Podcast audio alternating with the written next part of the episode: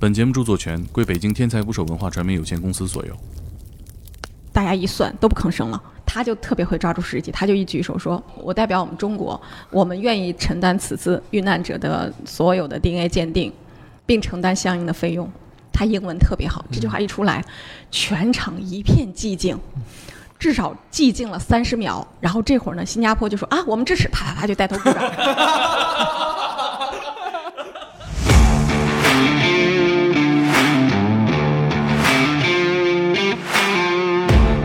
邓亚军，我对你的要求是把他们几个人活着带回来，满地的废墟，因为那就是个海岸线，就是尸体一波一波的被冲上来，差不多就三千多具尸体停在一个寺庙里，就这么一排排一排排。我第一次是知道什么叫尸横遍野，胃里边的东西咵就反上来，然后你还得把它咽回，然后反上来咽回去，这个反胃是无法控制，因为那个臭味太臭了。这个世界上你要问我最臭的味道是什么，那就是尸他们的法医说，因为有中国人在场，我们当时吐了都得咽回去，这个面子我们不能丢。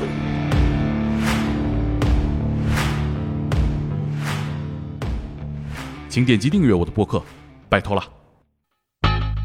这期的嘉宾是我们的邓姐，职业是 DNA 鉴定师。更准确的说法，我就是鉴定人，因为我不光是做 DNA 鉴定，我还有法医临床、法医病理鉴定的鉴定人资质。不是法医还临床啊？哎，你看，对呀，所以我说，哎，你就记住四个字儿就好了，一个是活人，一个是死人。受伤了没死，但是法医也可以鉴定。没错，没错，对吧？对对对，他受伤害的程度，他是轻伤还是重伤，嗯这是法医临床鉴定。啊，法医病理鉴定就是尸体了。我能理解了，就是一会儿呢，猛哥要说哪句话，我听不下去了，我拿哎凳子歇他一下，只要打不死，对就属于邓老师临床鉴定这个范围之内。是的打死了就算是病理鉴定范围之内，是吧？把打 打死也能鉴定一下，我觉得。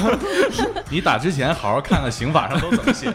不，还有一条，就比如说你打他了一下，他真的死了，那我们要鉴定就是你这个伤足不足以致死。就不一定是我打死的。对他可能是有潜在疾病，哎然后你你的打只是一个诱因，合着打我，我还讹人了。死亡碰瓷儿，你知道吗？我是一个特别幸运的法医，我当时就是九六年本科毕业之后，我就特想去公安局。正是我正式报道的第一天，然后就去出了一个凶杀现场。就接到一个电话，说我们那个辖区有一个日出打火机厂爆炸，有十六具尸体等着我明天去检验。我第二天就奔了太，就奔了那个就殡仪馆，就是火葬场一一个殡仪馆，奔那儿去把我们这个十六具尸体检验完毕。十六具尸体检验完毕，下午回来之后告诉我，我们那儿还有一个非正常死亡的尸体，你也要去。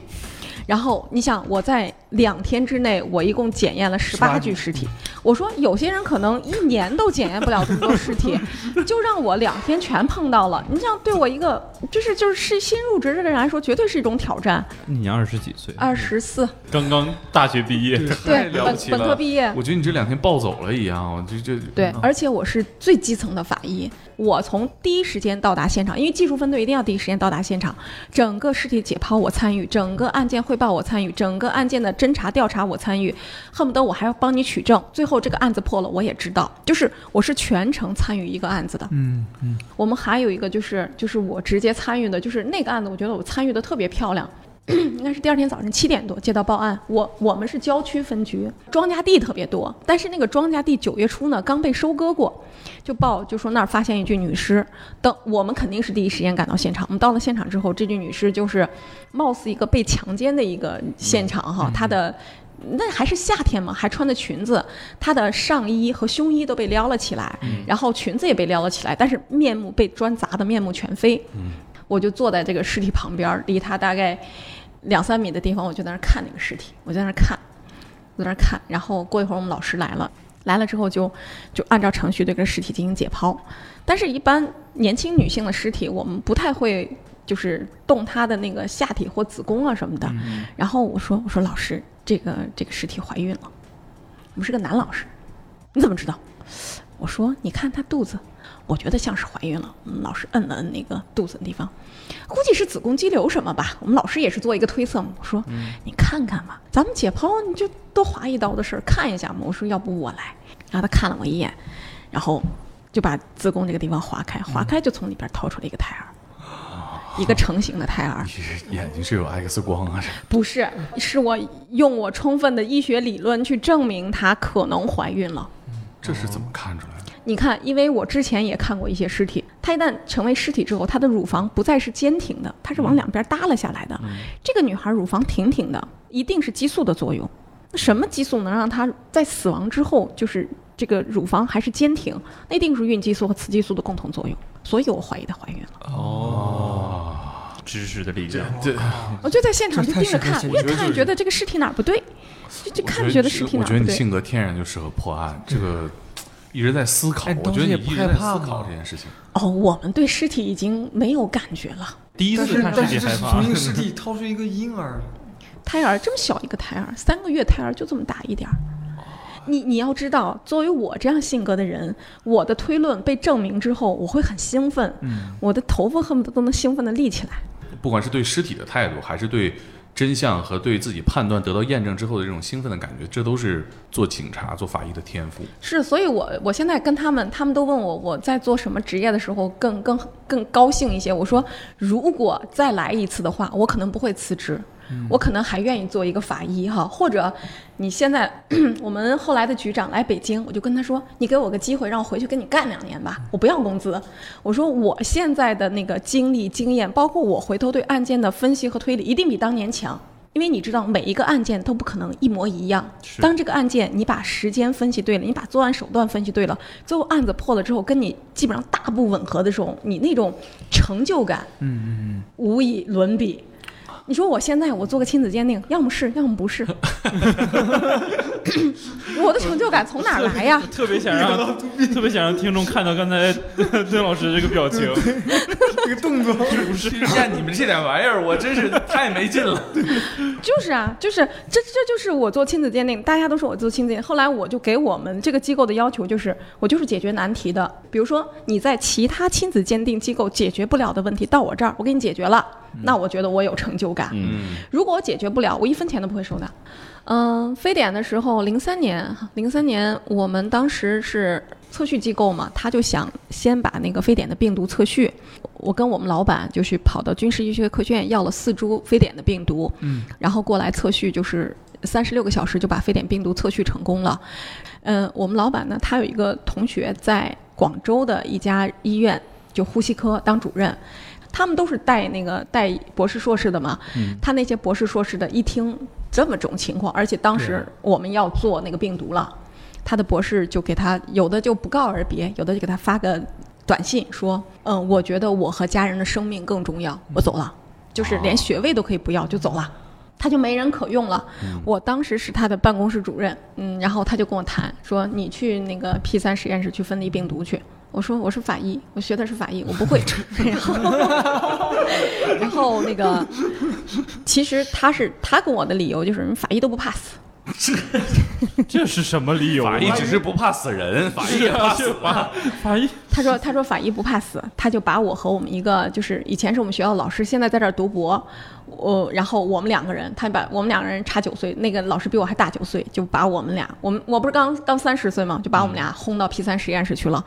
我们 P 三实验室是为了这个非典的病毒加紧建的一个 P 三实验室，然后这个病毒呢是从是我们另外一个博士，就是他刚要来的一个嗯博士从那个内蒙取来的样，他取的病人的。”嗯，咽拭子啊、夹拭子啊，还有那个尿液、粪便，都想从这里边看看能不能分离出病毒来。我是学法医的，我压根儿没有学过病毒分离这样的东西啊，这超纲了超纲了。不会干呀。而且我们第一次进 P 三啊，我们也不会干啊，那只能这个 P 三是什么意思？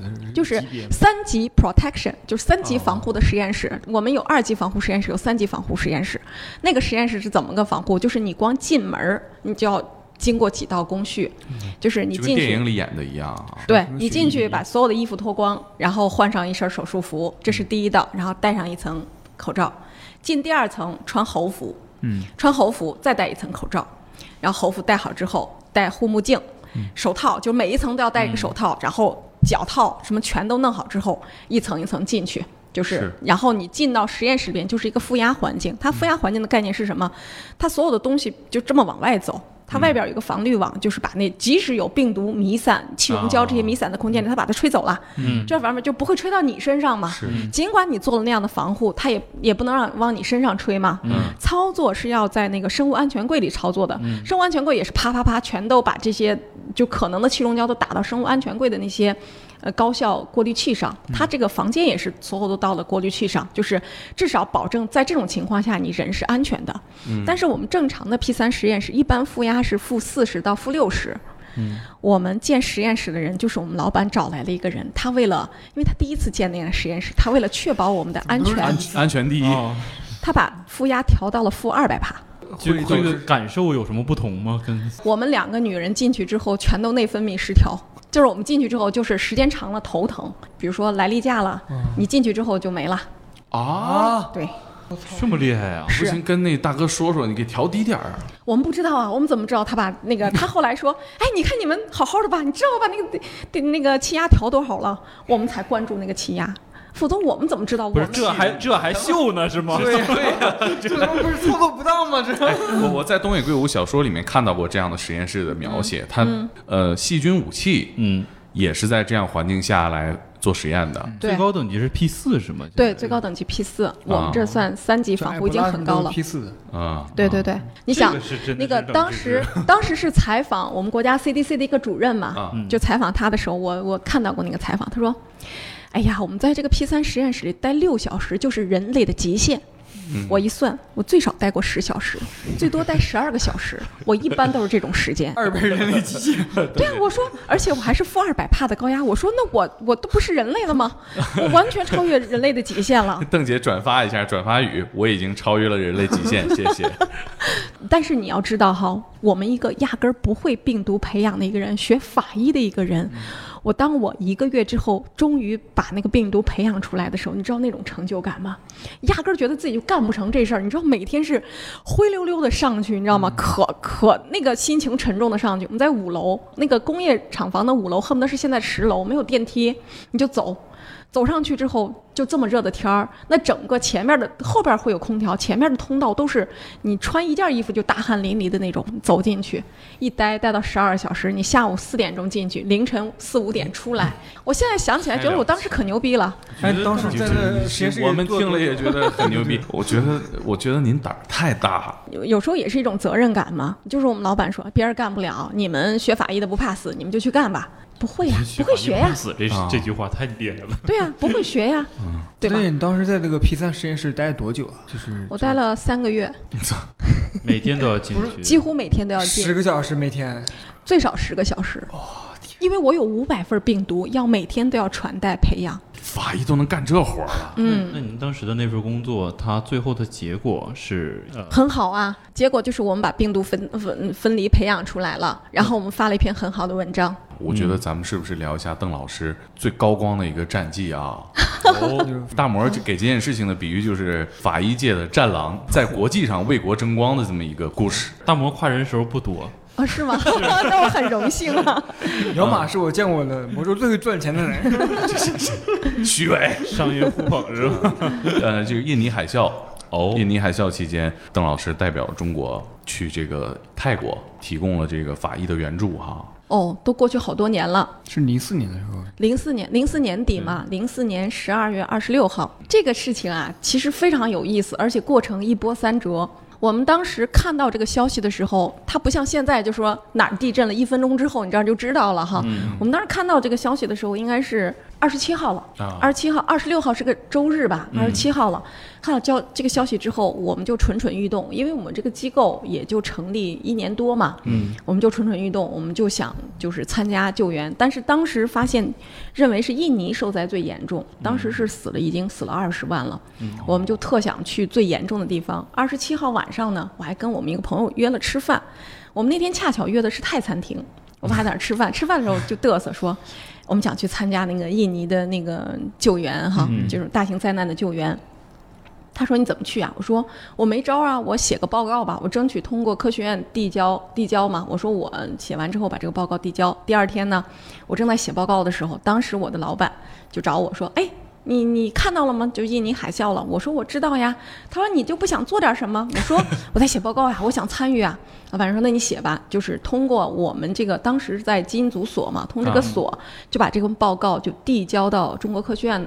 科学院呢，就我觉得科学院这个组织，它就特别开明的一个组织，搞科学的，搞科学的。然后他就很快就把这份报告转给了外交部。嗯，他转到外交部之后，我记得特别清楚，十二月三十号中午，我就接到外交部打来的电话，说你们能不能去去泰国呀？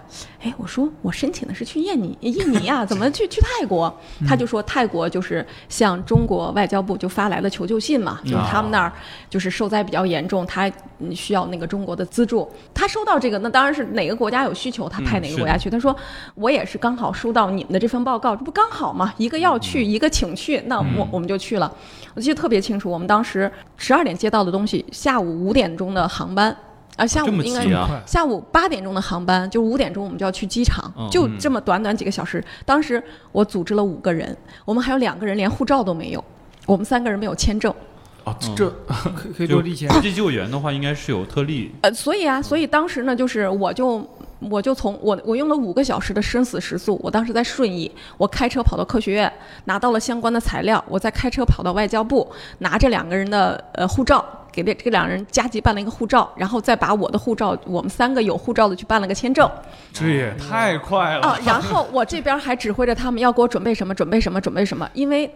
零四年的时候，零三年我们不是刚刚参加过那个就是非典的那个、啊那个病毒的分离嘛？我还是我还管过非典的那个整个一个会儿聊。哎，对，一会儿整个实太厉害了，整个实验室，所以呢，我跟他说，我也知道这种大型灾难，尤其泰国那个湿热天气，我们都怕大灾之后必有大疫，对就就要做好防疫工作。我们当时带的猴服，就是那个就现在那个啊，疫情期间啊，他们带的那个我们那会儿叫猴服，就是把你全部包裹严，戴的 N 9 5的口罩。当时我们不是零三年做那些事情，还有很多东西嘛，准备的这些，我们当时准备了十四箱的东西，哇。当时准备了也十四就是这几箱东西，小时啊，对，我的天哪！就是就是我们当时是这执行力要搁我行李都收拾不完，全全程动员，然后这期得接个闪送的广你知道。那天我记得特别清楚，是那天就是特别特别冷，十二月份儿，然后我就穿的很薄，我走的满身是汗。你想，我一会儿去外交部，一会儿去这儿去那儿，等我回来的时候，他们我我们另外四个人把那个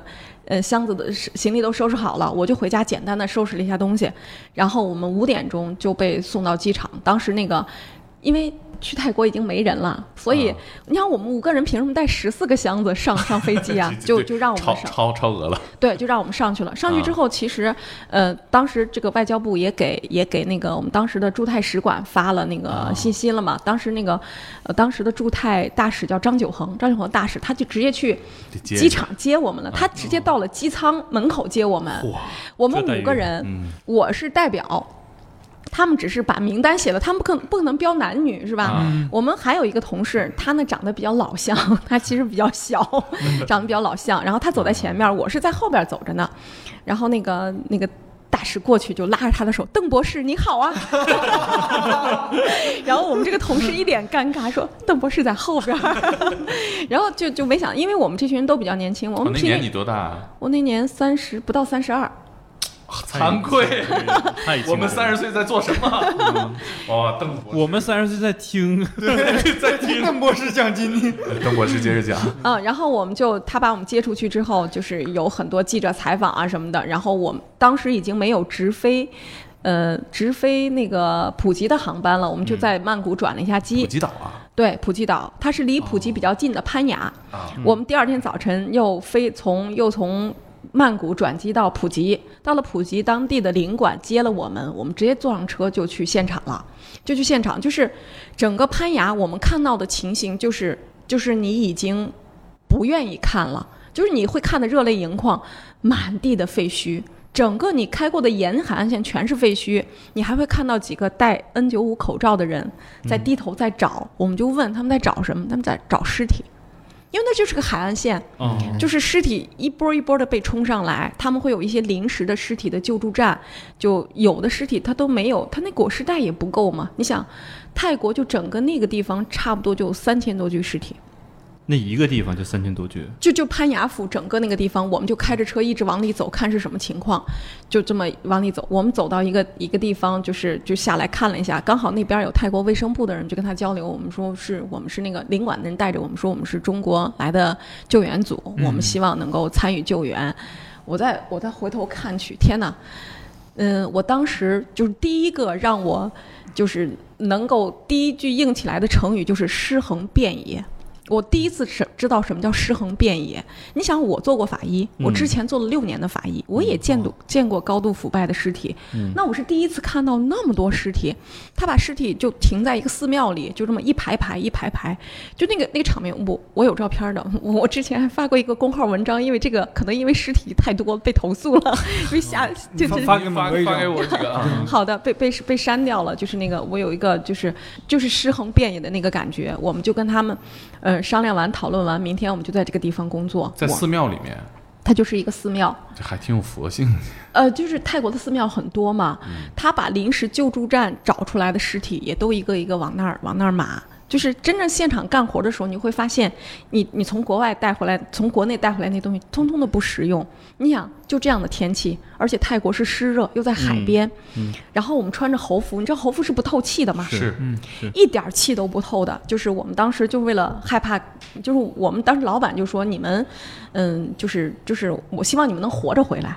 我们走的时候是这么说的，希望你们能活着回来。有这么危险吗？当时觉得大灾之后必有大疫啊，尤其那么多尸体，它这各种的感染啊、细菌啊、这病毒真的是不好说。这个那呃，老板给你们践行的时候，是不是也得动员一下？他他就跟我说，他说邓亚军，我对你的要求是把他们几个人活着带回来。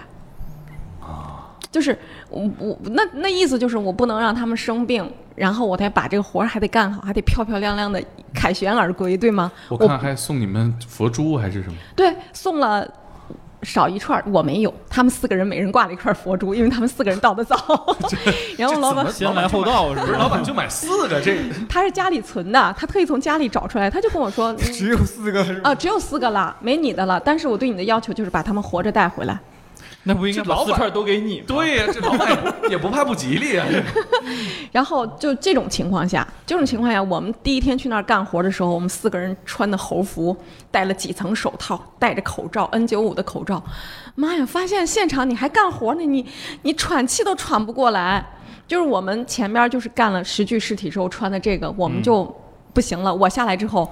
本来是要做好防疫，后来告诉他们，我说我受不了了，要么干活，要么就别不得病，你自己选吧。我说我我脱了，我就直接把那猴服全都脱了，然后我就跑去问泰国的那个工作人员，我说给我一件一次性的手术服，他就给我们，他们几个一看我这样，他们更受不了呀，他们也全都脱了，就一次性的手术服穿到身上，然后穿上泰国人给我们准备的雨鞋，但雨鞋不是这么高一点儿吗？嗯。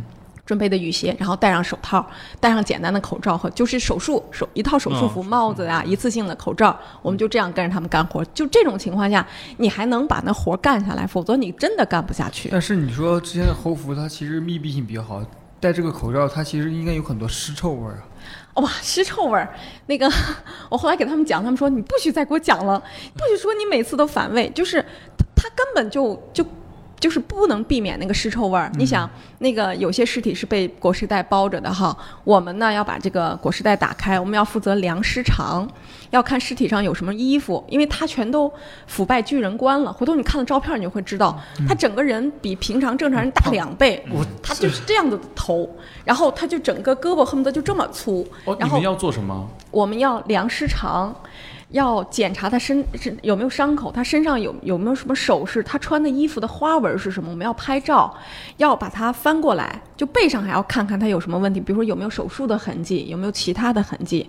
第二天我们还要做牙齿，还要取骨头，就是程序很复杂。哎，是每一具尸体都要这样啊？是的，他要进行个体识别嘛，我们要取他的生物检材。啊，就是要做最后的 DNA 鉴定嘛。对对对，因为尸体全都高度腐败，他们本来泰国传统的方法就是可以做指纹识别嘛，因为泰国几乎所有人都有指纹，但是那个水泡的那个就是就是这个手上的皮一一碰就掉了，就是就是唯一能做的可能就是。就是 DNA DNA 了，因为牙齿它不像欧美人会有自己的牙齿档案，那那我们亚洲人很少有自己的牙齿档案，牙齿也做不了，就是最有效也或者说唯一的一个身份识别的标识就是 DNA 了。就只能做 DNA。可是你们去这个看尸体的特征，他都巨人观了，什么伤疤呀、纹身啊，什么岂不都是看不到了？有的还是可以看到的，比如说我们在有的人手上就能看到戒指，他戒指上有的。他欧美在那儿度假的人比较多嘛，戒指上会刻有名字，这种对它的识别相对就会好一点。儿，因为它是最后的识别不仅是需要 DNA 的数据，它前期的各种数据，因为欧美人的牙齿也有牙齿记录，这些牙齿都要拍照存档，这些都要做，它统一的最后进行的识别是。指纹，指纹没有再说，然后 DNA、牙齿，它一系列这些东西出具出来，整体做一个 match，做一个匹配，哎，那这戒指是不是录不下来？根本弄不下来。你想，它都都都都是腐败的嘛，就你但是你要把戒指上的那个，就它的泥污啊什么的冲洗掉，要给它拍照。你们还要洗这个东西？对啊，就是近距离的，特别近距离的，特别近距离的，就是其实这个倒是你你知道，我们嗅觉是会有一种，就是你常在这个味道里，你就会习惯了，但是你就怕那第一下，对吗？对，我们要打开它果实袋儿，我们必须要很低吧，我们要低着头把它果实袋儿打开。这会儿你的感觉就是，这个这个这个尸臭味儿冲到鼻腔里来，然后那个就是你控制不住自己的，那是一个不能有你控制的反应，就是胃里边的东西咵就反上来，可是你还戴着口罩啊！然后你还得把它咽回去。为什么？因为你不能当着外国人面说我看尸体了，然后我们是跟泰国法医一起嘛，对呀因为记录是泰泰国人在记录嘛，我们这么反过来，我们在当人面吐，我们就再咽回去。每每一具尸体都有这个动作，然后反上来咽回去。当时跟我们一起去的一个就被误误认为邓博士的那个人可逗了。我们再把样本拿回来之后，就拿的什么样本？锯的腿骨的样本嘛。嗯，然后那个在实验室处理的时候，当时实验室处理那就还有通风处，就那个臭味儿一直在被抽。然后他，我我当时我在实验室外头就看他，他跟另外一个人坐那儿就处理这个骨骨骼，这会儿骨骼上的肉已经被刮干净了，就是就是这么小的一块骨骨。然后有一个小孩说：“哎呀，臭死我了，太臭了！”他就，嗯，他就那个特别平淡的说：“这还臭啊！”我在泰国看到尸体的那种臭，我告诉你吧，每一次打开果实袋儿，我就要吐出来，我又咽回去，吐出来咽回去。我说哦原来我们几个人的感觉是一样一样的 合着当时大家都在那儿咽呢。啊！对呀、就是因为这个这个反胃是你无法控制的，不是说你有时候你觉得这个反胃还能控制，这个反胃是无法控制，因为那个臭味儿太臭了。就这个世界上，你要问我最臭的味道是什么，那就是尸臭。我再没有闻到过其他更臭的味道了。您有想过怎么给大家形容一下这个东西吗？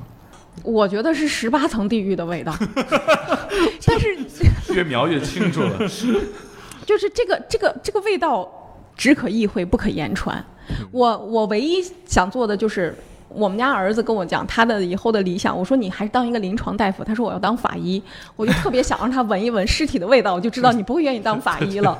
不是说那个劝人学法千刀万剐，劝人学医天打雷劈。对，劝人学法医，就简直是没得活了哈，就那种味道哈，就是就是我们我们有有感觉，就是在我我实习的时候，我碰到过一个那个高腐的尸体，嗯，他那个腐败就是他被埋了两个月了，就是开棺验尸，开棺验尸他讲究那个就是尸体脸不能冲天，他一定要给他搭一个棚子，哦。这什么讲究吗？嗯，是是有讲究，就是尸体是不能不能直接把它放在旷旷野里，啊。就是尤其人家埋过的尸体，她身上都穿着老衣，她其实是个年轻女孩儿，她是身上穿的，你就是因为她是以巨人观之后，她的衣服都被崩成那个样子，颜色，因为她那湿水嘛，把她衣服的颜色都变得模糊不清了。然后那个她就搭了一个帐篷，在野外搭了个帐篷，因为她坟在野外搭了帐篷，她把两边的那个，为了怕我们那个。被味儿熏着，他就两帐篷两边的帘儿就挑起来，就不能见天嘛，两边是可以的嘛。通通风。对，通通风，这样会好一点。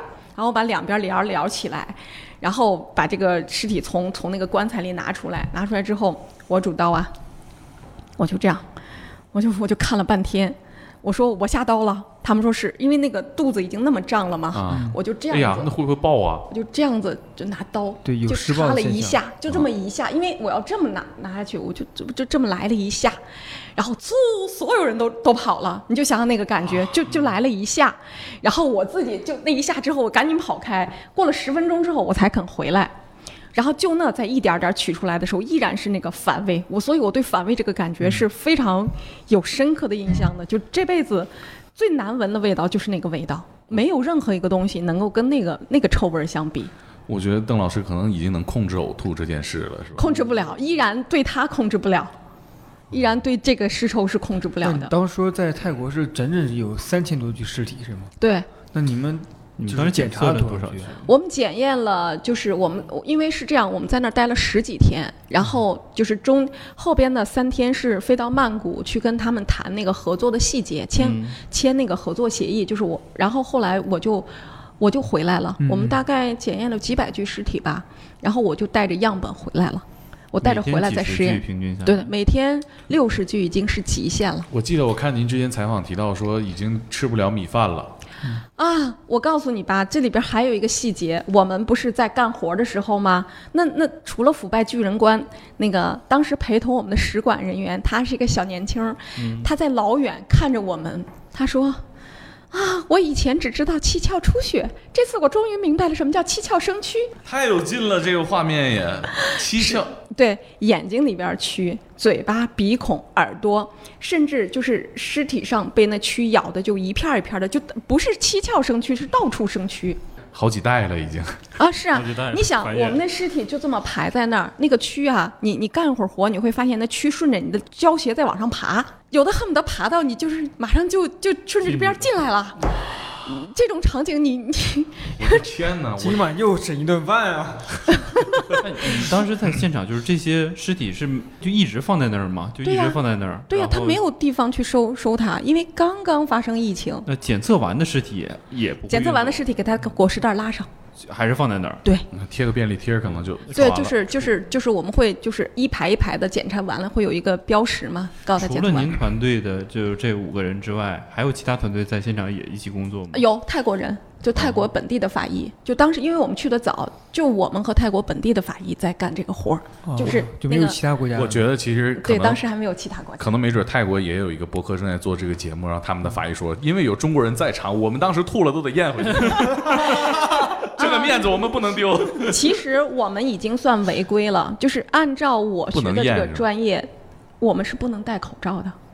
你说哦如果没有口罩，我们将会将会是怎么样？就是我进行不下去吧？我我们做法医的，就是我们比如去一个凶杀案的现场，我们是不被允许戴口罩的。为什么？啊为什么？因为很多，比如说他杀中毒死的尸体，它会有一股奇怪的味道。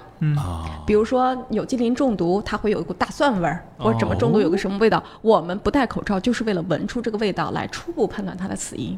就是我所学的时候，我的老师告诉我，作为一名法医，你去现场不能戴口罩。那很多但我觉得电视剧里面其实法医是戴口罩的，至少是违规。所以不专业嘛？呃，现在可能就是就是检检测条件嗯更好了，呃，更科学了。就现在的尸体不会像我们那会儿，就是这个野地里发现一具尸体，我们就当场就解剖了。现在可能啪就拉回分局的解剖室去解剖。我们当时分局根本没有解剖室，你就只能在现场干活，你在现场解剖过尸体吗？解剖过很多次啊。案发现场啊，对呀，就是案发现场，案发现场痕迹的人把这些所有的东西都完了之后，就是我的活儿了。就都撤走，就跟《法医秦明》电视剧里演那种，你们都撤吧。对，基本上都撤走了，留个记录给我，留个照相给我。现场发现的任何东西，你都要给我拍照嘛，给我做记录嘛。就我一个人干，我我啊一个人呐，那法医没有一个人，手吗？没有助手。你想想法，医很少的在中国。我们呃不少，现在不少了。我但是我们的流程就是我干活嘛，然后我留啥留照相，人家只负责给你照相；留记录，人只负责给你记录。我之之前我们有个司机可逗了，嗯就是我们司机是雇来的人，那我那个勘察箱很沉嘛，里边刀子、锤子、剪子一就是整个全套东西在里边儿。我们到现场的时候，他会知道帮我拎，因为我是个女生嘛，嗯，他帮我拎拎拎拎拎到那个案件就是现场边缘，他就放那儿了。他是不敢进去靠近尸体的，那剩下的就得我穿着高跟鞋把他拎进去了。就是就是就是该你干的活儿就是你的，没有人会帮你，尤其是对尸体这件事情，很多人是很忌讳的，他们最多看两眼，说两句，然后他们就走了。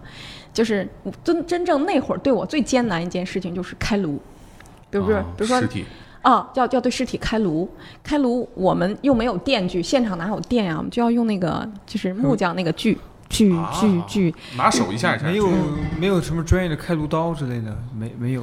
颅骨多硬啊！你不得用锯吗？炉刀肯定不行，都得拿对锯嘛。现在大家就是到解剖室用电锯，啊用那个电锯，现在锯的就快了。我们那会儿，你想我又没多大劲儿，就锯锯锯。然后我有一次被我们队长看的实在不忍心了，我们队长咔咔戴上手套，我来帮你锯。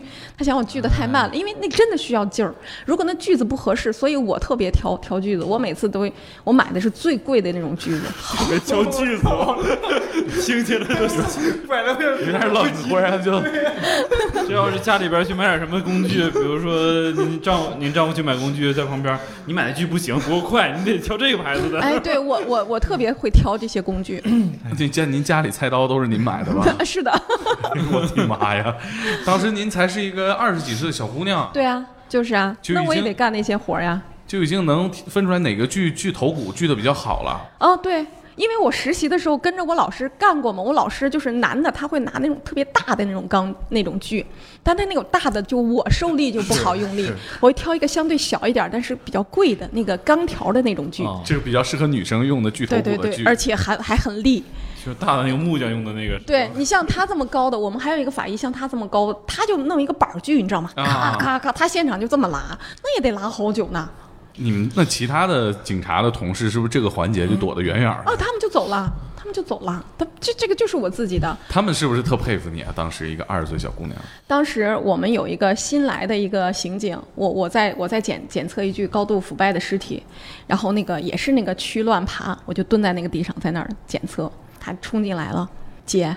你的补贴是多少？我说我比你多，我三十五，你二十五，就是他叫特行补贴，因为他是刑侦人员。嗯我们那会儿每个月我三十五块钱，他二十五块钱。他说，我觉得一个月给你五千都不亏。然后邓姐，嗨，接着去。对呀、对呀、就是这就是我的工作嘛，就是那个蛆就就就是往你身上爬，你还得你就是你干一会儿活，你赶紧就手去掸两下。它雨鞋就这么高嘛，它爬上来，有的就爬到马上就就上来了。你就想想，我们脚底下湿水横流。湿水横流，然后上面一个袋子一个袋子打开。我们一般做检测十具尸体会休息一下。他那儿搭了一个棚子嘛，你就把手套去掉，然后你知道泰国那个热天儿，你要在户外干活，你就是光这么低头仰头，那也很难很难受。是然后中间休息的时候，我们就回到那个，就就把那一次性手术服脱掉了。脱掉之后，我前边后背全都是湿的，因为我从北京那么冷的地方去，我是穿的长袖 T 恤，啊，然后就就热的不行，然后那个泰国人呢就递给我们一杯饮料，泰国人可能就喝冰水嘛这个你能喝。然后那个使馆的工作人员特别照顾我们，因为泰国就是香米嘛，嗯就给我们拿来的米饭。我看了看那个米饭，再看了看我，我就拿了杯饮料带带一边儿去了，坚决不能吃，根本就吃不了，跟区长差不多，一模一样。香米就是那种长米 比咱那长粒儿香。豆芽儿就是 那样的豆芽儿掐头去尾都变成这么长一点儿。你说这个饭你听起来像怎么吃啊？故意的。对呀，说你们是不是不琢磨琢磨这个事儿啊？拿这个玩意儿招待我们哈啊，哈？就中午就吃不下去，然后晚上我们回到酒店了。还有一个细节特别，跟我干活的还有一个女孩儿，啊她呢是长头发，这么长，嗯她把它变起来、盘起来，他自己戴了一个鸭舌帽。啊然后呢，他当时为了我们现场就干活嘛，他就还套了一个一次性的手术帽。啊然后就干完活之后回去，回去之后他头发因为太长了，他就没洗头。我们都洗了个澡，啊！他没洗头，他洗了个澡。他下来之后，我们就坐那儿准备吃饭。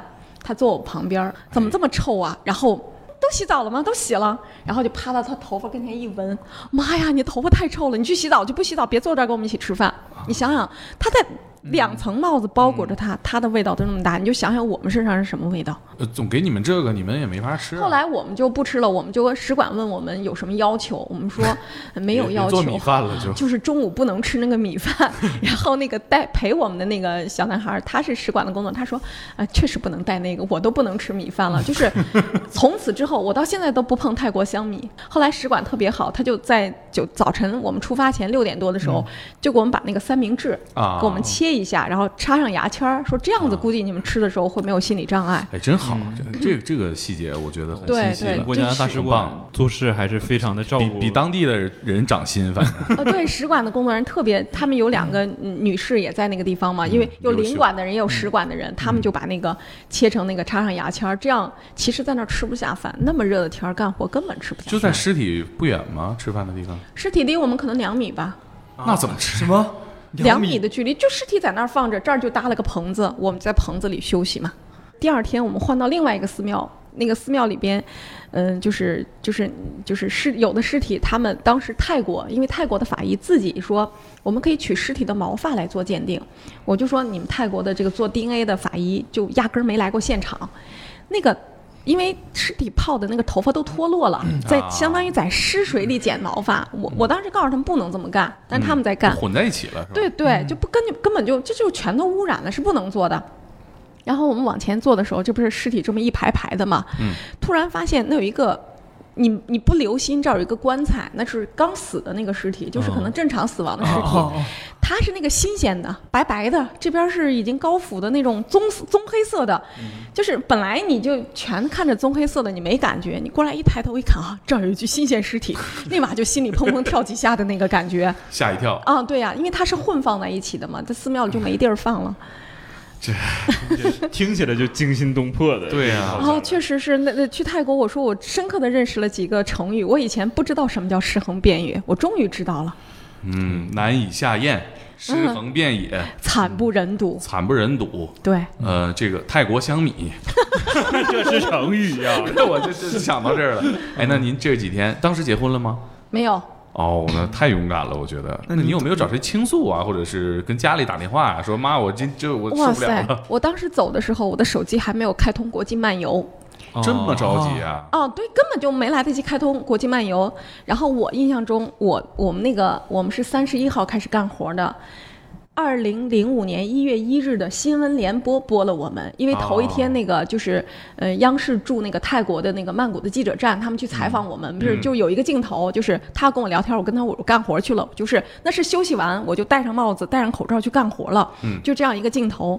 你想新闻联播那会儿就被我们家及所有的亲戚全都看到了，挨个人给我打电话，因全都打不通。对，因为他们打不通，他们他们打不通，根本找不着我呀。啊。他们他们找不着我，因为我们家在西安嘛，我在啊。北京，然后平时就是手机联系，结果我现在手机也打不通，他们都急坏了，就打不通。嗯，后来这个几天之后，我们这边的同事因为要跟国内不停的沟通和联系，他们才把我手机那个啊开通国际漫游，我才能打。我第一个接到的就就是我舅的电话，就说、啊电视里看到你了，你怎么样啊？我说我没事儿，我说哎呀，你们尽量不要给我打电话，影响军心。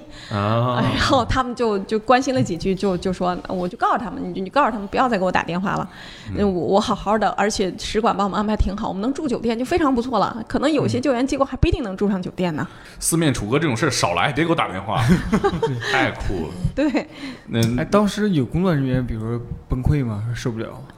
还好我们那儿的人就是走之前头一天，我都给他们做了心理建设和培训。怎么做心理建设？因为是这样子的，就是我们五个人，只有我一个人干过法医，哦，那那啊几位他们没是干过他们是实验室的人员，哦，他们就就在实验室待尸，他们没有见过尸体。我靠他们他们这一趟旅程这，起点也太高了。对呀、我操，我天哪！地狱级别直接。他没有见过尸体，然后包括那个戴如何戴那个乳胶手套，我们干活必须要戴乳胶手套，我们就告我就要提前告诉他们，就必须戴两到三层嘛。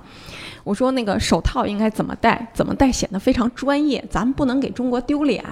对吧？怎么戴显得很专业？啊就是我告诉他，这个要先这样子做一个这么动作，然后再把它一挤，然后手套戴上去，整个流程要一气呵成，然 后然后让他们练。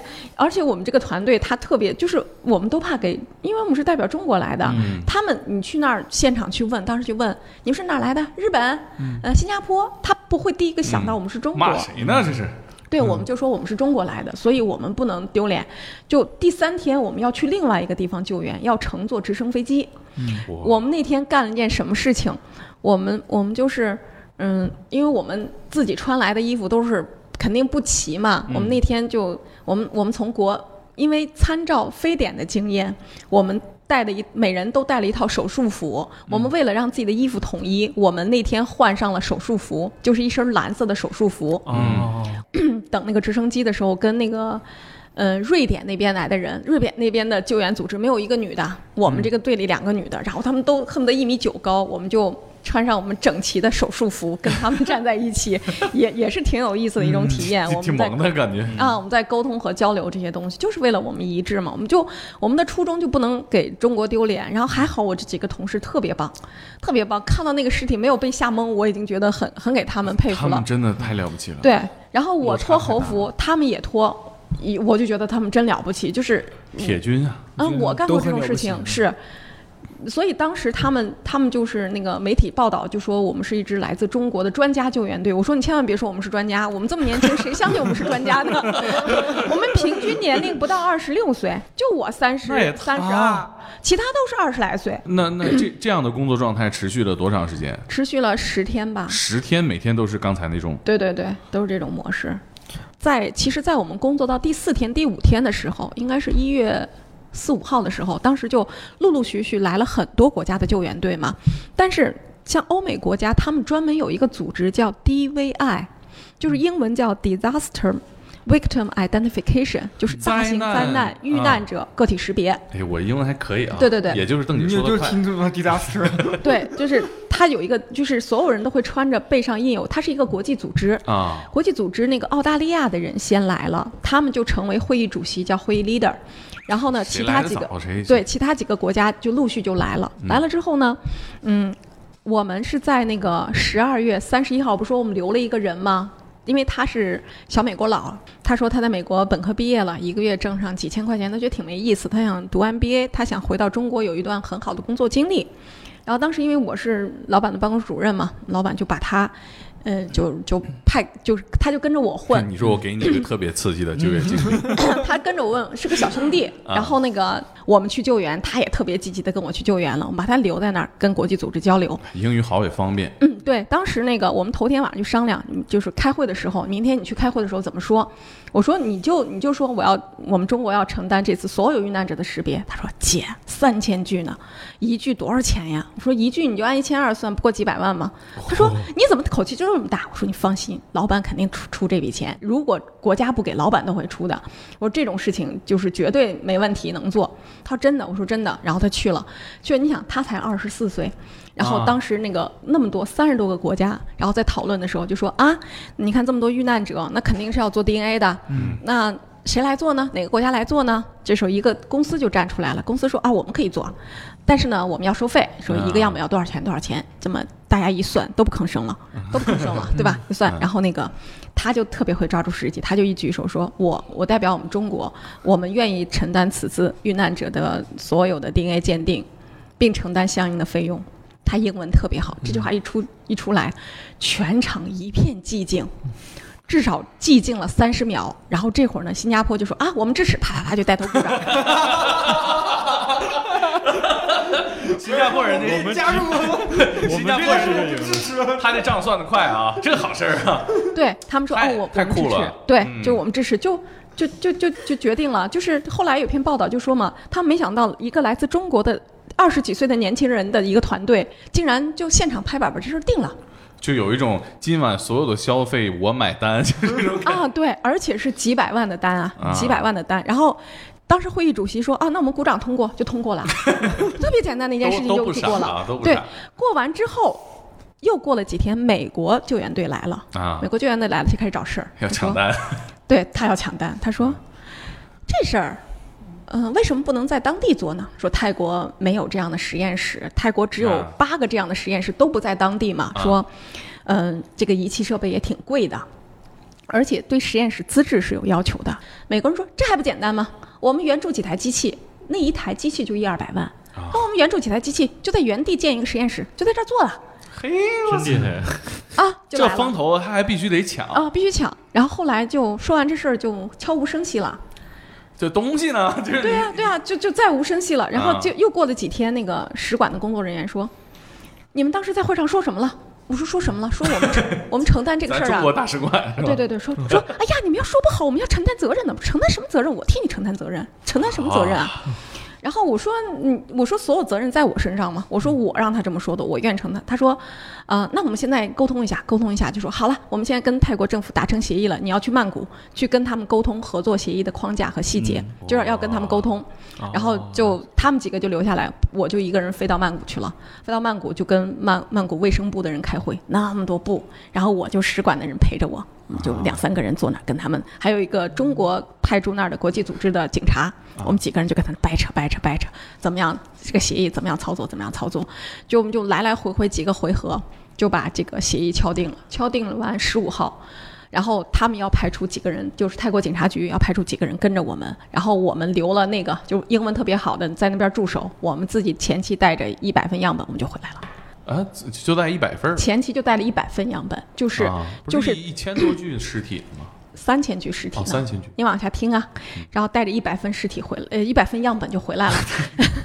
然后泰国 泰国那个警察也跟着我们来了，他们号称要参观学习哈，这怎么是押韵啊？还他们说要参观学习，其实就是押韵嘛哈，就是我记得他们就来了，他来了不放心吗？难道是？是。确实让人家没放心，就是啊我们带的样本，因为我们分很多个 group 小组去取样。嗯，当时我们就是国际组织之后，我们我们就加入了国际组织嘛，因为我们不是泰国人，我们跟泰方也没办法交流，我们没办法泰语交流，我们就跟国际组织交流，我们就讨论这个这个取样的细节。然后泰方就是那个国际组织就说泰国现在取牙齿，他们认为不对，我们说我们也认为不对，牙齿怎么了？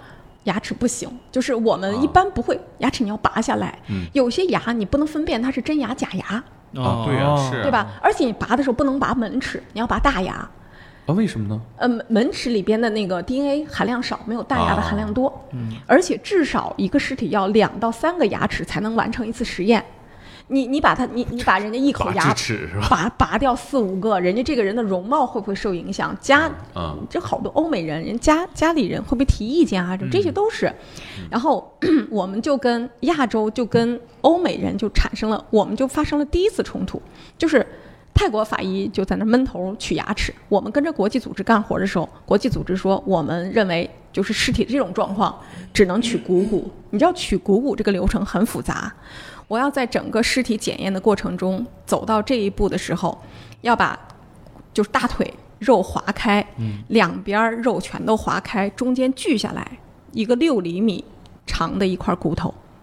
这个光取骨头这个操作就得一个小时。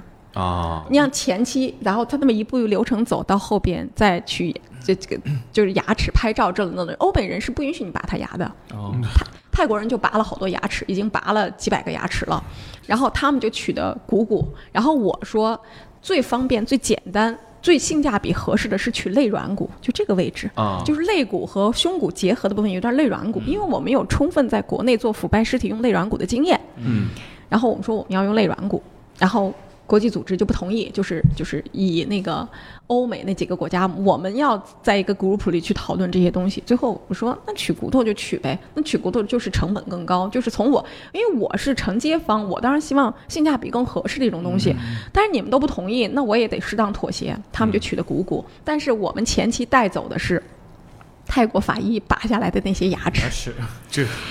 然后泰国法医就是捡 就锯了一点儿小碎骨头，就这么我我前期带回来了一百份样本，回来之后是个晚上嘛，到了之后我们老板在那儿等着我说，邓亚军你回去睡觉吧，说明天早晨我就给这帮泰国警察们结果，让他们看一看中国人的效率。嗯，感觉这事儿要凉。第二天中午十二点叫我赶紧来实验室，凉了。凉了搞不定了，说所有的牙齿都没出来结果，啊，为什么？都没有，我我我印象中那一百分是八十六分牙齿，十四分骨头，嗯，呃，我们当时的做法就是后来想都不对，就是因为就就是北京人他没有概念，这会儿泰国是什么天气，我们当时就把它取完了牙齿就打开，把牙髓弄出来做牙髓。对一个新鲜的牙齿的牙髓，肯定是实验做出来没有问题的，嗯，绝对没有问题。但是呢，我们所有的都这么操作之后，这些牙髓它经过了高温，它它 DNA 降解了。啊，又又放，它一直是常温保存嘛，又放了这么久。我说那骨头呢？我们当时没有一个研磨机，当时国内还没有那个研磨机，它是个液氮研磨机，它可以把骨头磨成磨粉。嗯，我们就用就是用那个研磨锤儿，就相当于咱们家里捣蒜锤儿一样，就把骨头这么磨，这磨出点儿，力气活呀！啊，就磨出点儿那个骨头渣子，骨头倒是都出来了，因为他刚死没多久嘛，啊那个骨头是没问题的，那牙齿就做不出来，嗯，是不是凉凉了？这尴尬，懵了我、。好凉啊！对呀然，后那边我们留下来那个小孩就问我结果怎么样，我说全军覆没。他怎么会这样子？我们老板也问我怎么办？怎么办？我说你看，你让我回家休息，你说第二天就泰国还有三个法医在这儿，人家参观我们的实验室，我们还得有人安排着人家去转转。这对啊，吃吃喝喝啊，对，泰国人还说我们不转，说这北京太干燥了，昨天都流鼻血了。然后还还唧唧歪歪的哈，嗯赶紧赶紧走。走了之后，我们就想办法。老板就说怎么办？我说那个这锅我得背呀。我说我要去泰国去给人解释清楚，说不能让泰国人再取牙齿了。这玩意儿没用啊，啊，是啊。然后老板说谁去？我说那除了我谁去啊？那那个丢人也就只能我丢嘛。哇，这个全世界范围面前是吧？吹完了牛回去还得，哎，这确实没做出来。这我想想就觉得好难啊。很难啊，太难然后了然后那个我就我就在北京准备了一套幻灯，然后去了，他们就这批斗大会，这 当众给人做了一个 PPT，然后给人介绍了一下我们怎么做的是实验，我们怎么样怎么样怎么样，但是结果没有。就咱们的结论就是，牙这东西就就不行。对我我说我的结论就是：第一，我没得到结果；第二，我建议更换样本，全部换成骨骼。我说之前我我建议用肋软骨，也你们也不被采纳，我早说了这东西不行，对对吧？然后你们不用，然后这会儿你就看韩国人摇头，日本人摇头，更不要说其他国家的人，他就他就这样看着你，就心我我我能理解人潜台词，你中国不行吧？你就是不行吧？就是你能理解那个感觉对呀、你怎么行啊？然后那个。国际组织算是比较说，那行吧，那我们这回派派出五个国际专家跟你去北京，哎呀，这次又带了一百份样本，有还有牙齿有骨头，然后呢，但是人家在我们走了之后呢，带国际专家跟我们也走了一圈我们的流程，觉得我们流程没有问题。嗯，然后在这个过程中呢。我们那不是那小孩不是一直在那儿吗？他说：“你知道吗？人家给韩国送了十个样本，给哪儿哪儿送了十个样本，给哪儿送了十个样本。如果人家这些样本，人家就在在发样考察你嘛，说啊如果人家做出来了，你没做出来怎么办？尴尬了。对，然后我说那个国际专家也在这儿，流程他也看了，要有问题那就那就我们，也不能丢中国的脸，只能说丢我们实验室的脸就完了呗。然后最后好好在这几个国家都没返回结果，所有反馈的结果就是更换骨骼样本。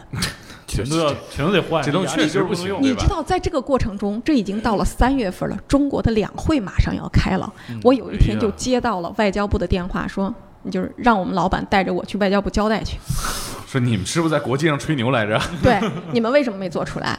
然后，你知道我那天多闲吗？下午两点的会议，中午十一点，我接到了国际组织发给我的邮件，说 OK，我们接受这个牙齿样本做不出来，啊我们马上更换样本，更换为骨骼。就一封邮件给我过来了之后，救命他的邮件，对，他就把它打出来了，打出来那个两点钟去开会。